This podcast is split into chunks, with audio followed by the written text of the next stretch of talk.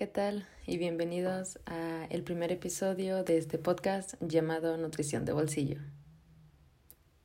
El día de hoy hablaremos de un tema que realmente no ha sido muy sonado los últimos meses, días, años, pero considero que es un tema fundamental de acuerdo a la situación en la que vivimos hoy en día. Vamos a hablar acerca de cómo poder llevar una alimentación sustentable y todo lo que conlleva el desperdicio de alimentos que vivimos día con día. Así que acompáñenos. Para el año 2050, la población mundial prevista es de 9 millones. Hoy en día, 795 millones de personas pasan hambre. Se espera que otros 2.000 millones se unan a ellos para el año 2050. ¿Cómo vamos a producir suficiente comida para alimentar a tantas personas hambrientas? Cabe destacar que la producción mundial de alimentos es increíblemente eficiente.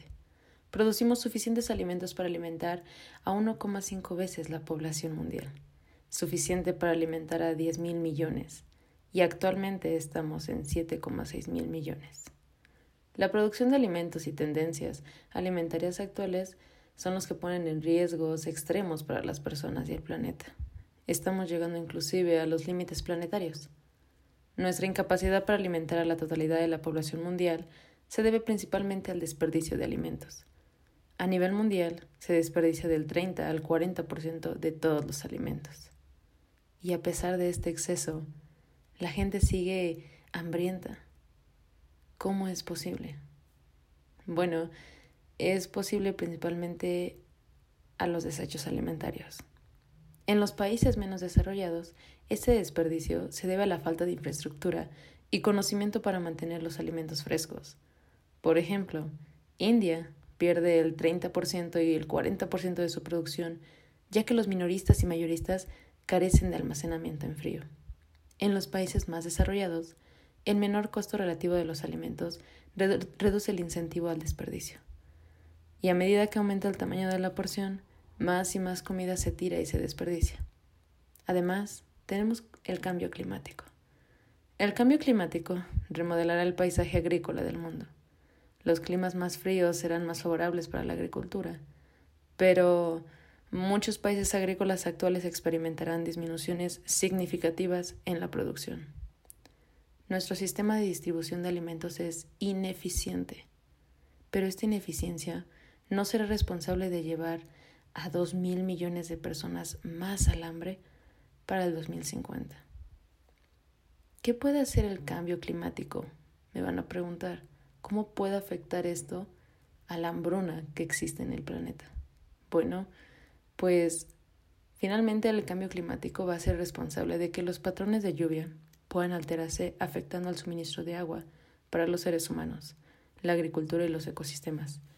Los incendios forestales y la desertificación pueden aumentar, incluyendo que puede existir un elevado a nivel del mar y la acidificación del mismo. En esta era industrial, la actividad humana ha aumentado la cantidad de CO2 en la atmósfera. Esto nos lleva a cambios en el clima global. Por ejemplo, el dióxido de carbono, junto con otros gases de efecto invernadero, absorben el calor y lo atrapan en la atmósfera. Y esto es lo que se crea como el efecto invernadero, que en general tendría que ser un proceso natural, natural, pero ha ido aumentando considerablemente. ¿Cuáles son las fuentes de gases de este efecto invernadero? Principalmente es la quema de combustibles fósiles por centrales eléctricas y automóviles, algunos procesos industriales y agrícolas, la producción de ganado, ya que los rumiantes producen metano como parte de su digestión. Es por eso que digo que tendría que ser un proceso natural. Sin embargo, se ha ido aumentando drásticamente. Sin acción, el mundo corre riesgo de no cumplir con los Objetivos de Desarrollo Sostenible, o por sus siglas, ODS, de la organización ONU, y los Objetivos de Cambio Climático.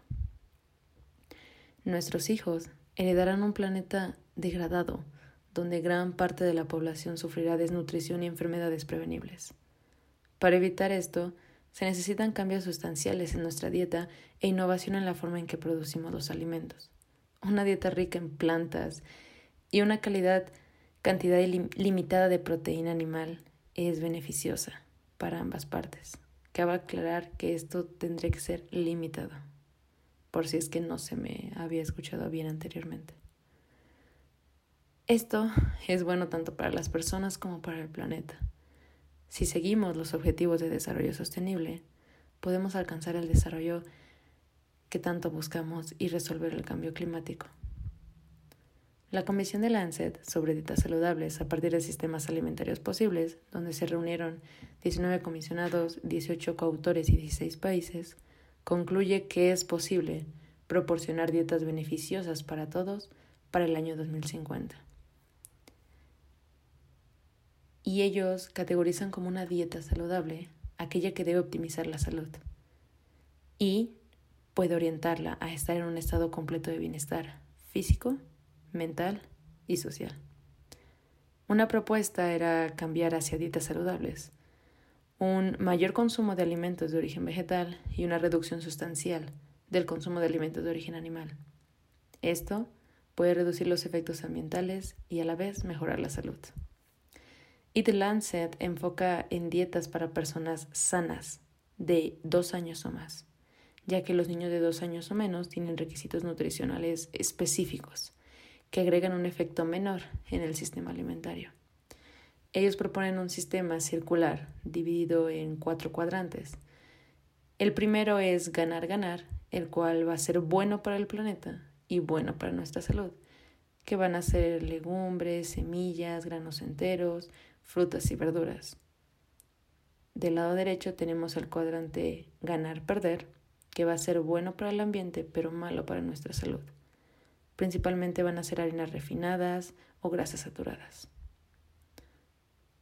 Después tenemos el tercer cuadrante que es perder-ganar, que va a ser malo para el ambiente pero bueno para nuestra salud, que principalmente es pescado, pollo, huevo, productos de consumo diario como lácteos, etc. Y finalmente tenemos el cuarto cuadrante que es perder-perder, que tanto es malo para el ambiente como es malo para nuestra salud. En este se pueden encontrar principalmente alimentos altos en calorías, azúcares añadidos, carne o comida ultraprocesada. Si te interesa leer el artículo, te lo dejo en la descripción de este podcast. ¿Cuáles son las recomendaciones? Principalmente nos vamos a basar en más plantas, menos carne, ya que necesitamos aumentar el consumo de alimentos de origen vegetal, incluidas frutas, verduras, nueces, semillas y cereales integrales, al mismo tiempo que limitamos sustancialmente los alimentos de origen animal. Cultivos más diversos. La agricultura y la pesca deben volverse más diversas para proporcionar alimentos nutritivos y variados que sean buenos para la salud humana y respalden el medio ambiente. Innovar la producción de alimentos. Necesitamos innovación en el sector alimentario. Esto incluye mejores rendimientos de las tierras de cultivo, mejorar uso de fertilizantes y agua, aplicando agricultura climáticamente inteligente. No hay nuevas tierras de cultivo. La humanidad necesita alimentarse de las tierras agrícolas existentes al mismo tiempo que se necesita restaurar y proteger la biodiversidad. Aproximadamente el 50% de la Tierra debería seguir siendo ecosistemas intactos. Reducir el desperdicio de alimentos. Necesitamos reducir las pérdidas de alimentos en la producción y el desperdicio de los mismos por parte de, particulares y minoristas en un 50%. Las soluciones innovadoras a lo largo de la cadena de suministro de alimentos pueden ayudar. Entonces, ¿qué es lo que nosotros podemos hacer? Bien, seamos más conscientes en nuestra elección de alimentos. Hay que hacer pequeños cambios en nuestra dieta. Empezar a consumir menos carne y más nueces, verduras, frutas, frijoles, finalmente alimentos de origen vegetal. Educar a las personas que nos rodean. Hay que fijar un ejemplo, especialmente a los niños. Mire alrededor Mira alrededor de tu oficina, de tu escuela, de tu casa. ¿Puedes hacer algo para mejorar los hábitos alimentarios? Hazlo. y sea el cambio interior. En general, es preferible comprar alimentos de producción local, sin embargo, también debemos considerar otros factores. En primera es que el alimento se cultiva en temporada, los métodos de producción que se utilizan y en las condiciones climáticas y geográficas adecuadas para cultivar el alimento en cuestión. Luchemos por cambiar la historia de nuestro planeta, de nuestra casa. Y así, nuestra realidad será diferente con pequeños cambios implementados diariamente. Gracias por escuchar este podcast. Nos vemos pronto.